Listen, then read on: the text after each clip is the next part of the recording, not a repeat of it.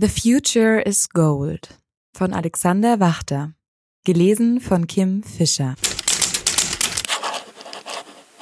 Vorlesungszeit.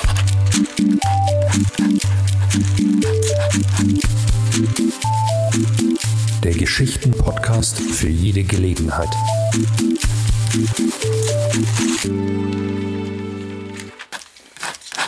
Ich bin mir sicher, dass Markus mich anlügt. Sein Handy hat er demonstrativ auf den Tisch gelegt, wie um mir zu sagen, schau, ich will dir nichts verheimlichen. Während er in die Küche schlendert, um sich ein Glas einzuschenken, bleibe ich am Wohnzimmertisch sitzen und hadere mit mir. Soll ich das Handy schnell nehmen und die Nachrichten durchschauen? Zumindest die obersten könnte ich mir anschauen, bevor er zurückkommt. Nein, ermahne ich mich selbst, du machst so etwas nicht. Vermutlich hat Markus alle relevanten Nachrichten sowieso schon längst gelöscht. Da springt mir ein Gedanke in den Kopf. Ich könnte doch wenigstens nachschauen, ob er den Flugmodus seines Handys eingeschaltet hat. Auf diese Weise würde er nämlich keine Nachrichten bekommen, die ich nicht sehen soll. Hat er allerdings keinen Flugmodus drin, wäre das zumindest ein Indiz, dass er wirklich nichts zu verheimlichen hat. Schnell drücke ich auf den Home-Button des Smartphones und der Bildschirm leuchtet auf. In der Ecke prangt das Flugzeugsymbol. Wieso überrascht mich das nicht? Markus Füße schlurfen den Gang zurück und ich beeile mich, den Smartphone-Bildschirm wieder dunkel werden zu lassen. Er setzt sich mir gegenüber. Der kurze Kontrollblick auf sein Handy entgeht mir nicht. Hättest du auch was trinken wollen? fragt er mich und schlürft an seinem Glas Milch. Erst jetzt bemerke ich, wie trocken mein Hals ist. Ja, gerne. Na toll, jetzt habe ich mich gerade hingesetzt. Magst du dir selber was holen oder muss ich nochmal aufstehen? Manchmal glaube ich wirklich, mit einem Teenager zusammen zu sein. Schon gut, bleib sitzen, sage ich tonlos. Er lässt meine Stimmung immer tiefer in den Keller rasseln. Oh Mann, er seufzt laut. Dann geh ich halt. Was willst? Nein, lass gut sein, ich will nichts. Er rollt mit den Augen und trinkt einen weiteren Schluck. Für einige Augenblicke sagt keiner von uns ein Wort. Ich wippe mit meinem Fuß nervös unter dem Tisch auf und ab. Eisern darauf konzentriert, ihn nicht anzuschauen.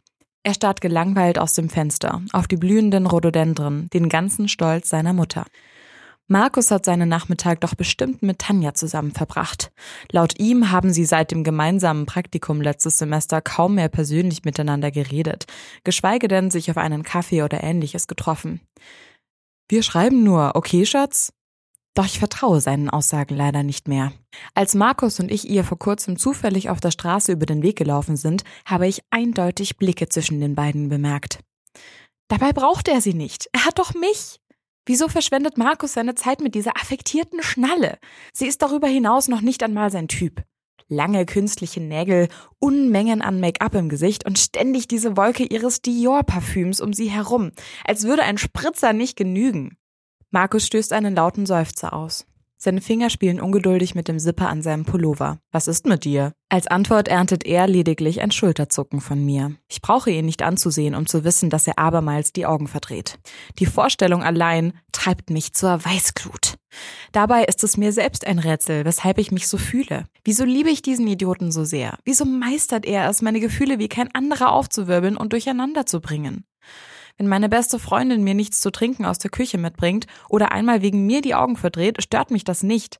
Aber wenn er sich so verhält, wieso liebe ich ihn, obwohl mich alles an ihm nervt? Gibt es da nicht irgendein physikalisches, chemisches oder religiöses Gesetz, dass man eine Person nicht gleichzeitig verabscheuen und lieben kann? Wenn man jemanden wahrhaftig von ganzem Herzen liebt, dann kümmert man sich doch um diese Person. Liebt er mich also gar nicht wirklich? Oder ist seine Art zu lieben einfach nur anders als meine, aber deswegen nicht weniger richtig? Jetzt sag schon, was ist mit dir? fragt mein Freund erneut. Sein Blick ist fordernd, seine rechte Augenbraue nah beim Haaransatz. Mir wird auf einmal bewusst, wie schwer mein Kopf sich anfühlt. So viele Fragen schwirren darin herum, auf die ich keine Antwort finde. Sie drücken mich buchstäblich nieder. Wie soll ich nur irgendetwas davon ansprechen, ohne dass er explodieren oder beleidigt sein wird? Ich grübele noch einige Momente, bevor ich mich zu einer Antwort durchringe. Ich weiß nicht, was ich dir noch glauben soll. Die erwartete Reaktion kam postwendend. Schatz, jetzt reicht's verdammt nochmal. Er schiebt sich hart von der Tischkante weg und steht auf. Also langsam glaube ich's dann. Schon wieder das Thema? Wir haben doch schon so oft drüber geredet. Vertrau mir doch einfach mal. Dir vertrauen, Markus? Ich stoße ein gekünsteltes Lachen aus. das ist echt schwer. Du gibst mir nie das Gefühl, dass ich dir irgendetwas wert bin. Er schlägt meine Bemerkungen mit einer Handbewegung ab, doch ich lass nicht locker. Wie kann ich dir denn vertrauen? Du schaust ständig anderen Frauen hinterher, erzählst mir ständig von deinen früheren Sexpartnerinnen und wenn du mal wieder Zeit für mich findest, dann scheinst du ständig genervt von mir zu sein. Wann hast du das letzte Mal etwas getan, nur um mir eine Freude zu bereiten? Er wirft sich auf die Couch, sein Gesicht in ein Kissen versunken. Seine Stimme dringt gedämpft an meine Ohren. Gerade eben. Gerade eben? Ich hätte dir ein Glas geholt, hättest es nur sagen müssen. Nicht sein Ernst. Nun war ich an der Reihe aufzuspringen. Der Stuhl fällt klappernd hinter mir zu Boden. Ich kümmere mich nicht darum. Eine Gänsehaut krabbelt wie Spinnenbeine meinen Rücken hinauf und meine Arme hinunter. Also das ist ja mal die dümmste Antwort überhaupt.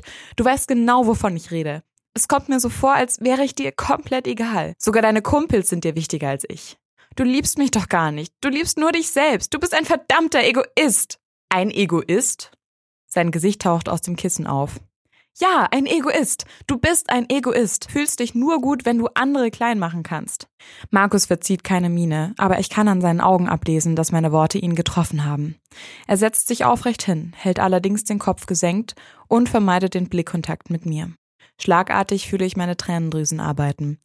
Es ist nicht meine Absicht gewesen, ihn zu verletzen. Am liebsten würde ich zu ihm gehen und alles wieder zurücknehmen, damit er sich besser fühlt. Doch ich muss in diesem Moment einfach stark bleiben und nicht wieder nachgeben. Ich habe zu lange gute Miene zum bösen Spiel gemacht. Um meiner Entscheidung treu zu bleiben, drehe ich mich von ihm weg. Ich höre, wie er mit seinen Nägeln rhythmisch auf den Wohnzimmertisch klappert. Das macht er immer, wenn er nachdenkt. Ja, mag sein, dass ich ein Egoist bin. Aber gegen dich ist doch jeder ein Egoist. Kann ich doch nichts dafür, dass du zu wenig an dich denkst und nicht konsequent genug mit mir bist. Habe ich mich vor ein paar Sekunden etwa noch schlecht wegen ihm gefühlt? Mir entkommt ein genervter Aufschrei und ich drehe mich fuchsteufelswild um. Man kann mit dir noch nicht einmal diskutieren. Deine Aussagen sind nicht mal stichhaltig und in irgendeiner Weise eine Antwort auf das, was ich gesagt habe. Du nimmst mich überhaupt nicht ernst. Es tut weh. Du tust mir weh. Ich kann das nicht mehr. Ich hetze aus dem Raum, möchte nur noch weg von ihm. Weg von diesem ignoranten Typen, den ich so liebe und der doch immer nur an sich selbst denkt. In null Komma nichts quetsche ich die Füße in meine weißen Sneakers, die ich nur gekauft habe, weil sie Markus gefielen. Als ich mir meinen Mantel um die Schultern werfe, bin ich bereits bei der Eingangstür. Mit einer Hand am Türgriff höre ich Markus hinter mir in den Gang treten. Bitte, geh nicht. Du brauchst Zeit zu denken. Ich möchte nicht mit dir diskutieren, wenn du mich nicht ernst nimmst und mir keine richtigen Antworten geben kannst. Ich öffne die Tür. Er hält mich auf. Mit einem Satz springt er an meine Seite und drückt die Tür zurück ins Schloss. Ich muss nicht nachdenken. Ich weiß, was ich für dich empfinde. Das mag schon sein. Es tut mir leid, verdammt. Du weißt, ich bin nicht so gut mit Worten. Also verlang das nicht immer von mir. Ich rede einfach nicht gerne über Gefühle. Ja, aber das gehört dazu. Er hält nach wie vor die Tür fest im Schloss. Ich gebe den Versuch auf, sie zu öffnen und sorge für Abstand zwischen uns, indem ich einige Schritte in den Gang zurückweiche. Vor allem, wenn du meine Gefühle ständig mit Füßen trittst. Er sucht nach Worten, versucht sie vor sich in die Luft zu greifen und sie zu sich heranzuziehen. Es gelingt ihm teilweise. Ich gebe ehrlich zu, ich kann mich nicht in deinen Kopf hineindenken, wie du das so gut kannst. Er versucht sich an einem Lächeln. Ich steige nicht darauf ein. Ich denke mir, für mich ist alles in Ordnung. Dann wird für dich wohl auch alles passen, Schatz. Dem ist aber nicht so. Du willst ja kaum noch Zeit mit mir verbringen, Markus. Bist ständig beim Sport oder mit Freunden unterwegs. Wo hab ich da noch Platz? Oh, Schatz. Er streckt seine Hand nach mir aus, doch ich weiche zurück, so dass ich mit meiner Wade bereits den ersten Treppenabsatz spüre. Ich werde immer Zeit für dich haben, fährt er fort. Darf ich für meinen Schatz nicht schön sein? Du weißt, ich habe mich teilweise etwas gehen lassen. Seid auch stolz auf mich, dass ich versuche, wieder vorzeigbar auszusehen und etwas Sport mache. Das ist tatsächlich mal ein gutes Argument von ihm. Aber er hat schon vieles behauptet. Woher weiß ich, dass er es dieses Mal wirklich so meint? Und was ist mit Tanja? Der Name allein löst schon ein beklemmendes Gefühl in meiner Brust aus. Was soll mit ihr sein? Trainierst du nur, um ihr zu gefallen? Ich habe die Blicke zwischen euch doch gesehen. Ich bin nicht dumm. Aus Markus Gesichtsausdruck lässt sich allerdings eindeutig schließen, dass er mich für dumm hält. Gut für ihn, dass er es nicht offen ausspricht. Schatz, das lag daran, dass sie mir damals echt peinliches Zeug von sich erzählt hat, das ihr nur im Nachhinein peinlich ist. Wie kommt die dazu, dir peinliches Zeug zu erzählen? Das Projekt war zäh und man kann keine sechs Stunden am Stück nur über das Arrow-Paradoxon reden. Mir ist sehr wohl bewusst, dass sie keinen ganzen Tag nur über BWL-Themen redet. Aber wieso erzählt sie dir peinliches Zeug? Was für Zeug überhaupt? Markus beißt sich auf die Unterlippe. Willst du's wirklich wissen? Meine Miene scheint ihn davon zu überzeugen. Okay, na gut. Aber es ist dir wirklich sehr peinlich. Also sprich's bitte nie an. Er holt einmal tief Luft, dann fährt er fort. Tanja hatte mal was mit ihrem Cousin am Laufen. Die beiden trafen sich regelmäßig. Erst drei, vier Wochen später, als sie es offiziell machen wollten, bemerkten sie die Gemeinsamkeiten im Familienkreis. Er lacht. Ziemlich peinlich, ja.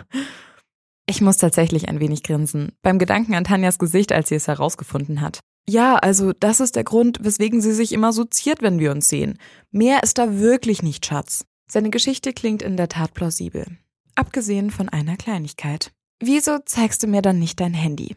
Du nimmst es immer mit, änderst ständig dein Passwort und schaltest es immer aus, wenn du es doch mal kurz liest. Noch bevor ich meinen Satz beenden kann, stürzt er aus dem Gang. Als er zurückkommt, streckt er mir sein Handy entgegen. Hier, schau, mein ganzes Handy durch. Ich wünschte mir, du hättest Vertrauen zu mir. Aber da du es nicht hast, schau alles durch. Da ist nichts drauf. Ich schreibe niemanden romantische Sachen außer dir. Ich nehme ihm das Handy nicht aus der Hand. Die Tatsache, dass er es mir anbietet und die Aufrichtigkeit in seinem Blick genügen mir. Meine Laune bessert sich erheblich. Du hast mir schon lange nichts mehr Romantisches geschrieben, sage ich in einem Tonfall, bei dem er hoffentlich heraushört, dass ich es nicht als Vorwurf meine. Ist doch auch nicht immer nötig. Ein Grinser erstreckt sich auf seinem Gesicht. Er hat meinen Tonfall richtig verstanden. Außerdem sage ich es dir halt lieber, wenn wir uns sehen. Mm, okay. Markus zieht mich zu sich heran. Okay. Okay. Ich spüre seinen Atem auf meinem Gesicht, als er mir langsam den Mantel von den Schultern streift. Bevor er mich küsst, murmelt er noch, Du bist schon nicht gerade einfach. Ich hoffe, du weißt das. Ja, du aber auch nicht, sage ich, sobald wir uns wieder voneinander lösen. Das habe ich jetzt mitgekriegt. Er verzieht sein Gesicht zu einer albernen Grimasse, in einem Versuch, mich nachzuäffen. Oh Markus, du bist so ein Idiot, sage ich und boxe ihm halbherzig gegen die Brust. Ja, aber ich bin dein Idiot. Er lächelt und drückt mir einen schnellen Kuss auf den Mund, bevor er seine Arme um mich schlingt. Ich erwidere seine Umarmung. Mein Kopf lehnt gegen seine Brust und mein Herz scheint auf einmal federleicht zu sein. Womöglich verursache ich die meisten Probleme tatsächlich selbst. Ich habe schon immer ein Händchen dafür gehabt, Dinge komplizierter zu machen, als sie eigentlich sind. Ich sollte ihm wirklich mehr vertrauen. Dann steigt mir der Geruch von Dior in die Nase. Vorlesungszeit. Vorlesungszeit ist eine M945 Produktion. Ein Angebot der Media School Bayern.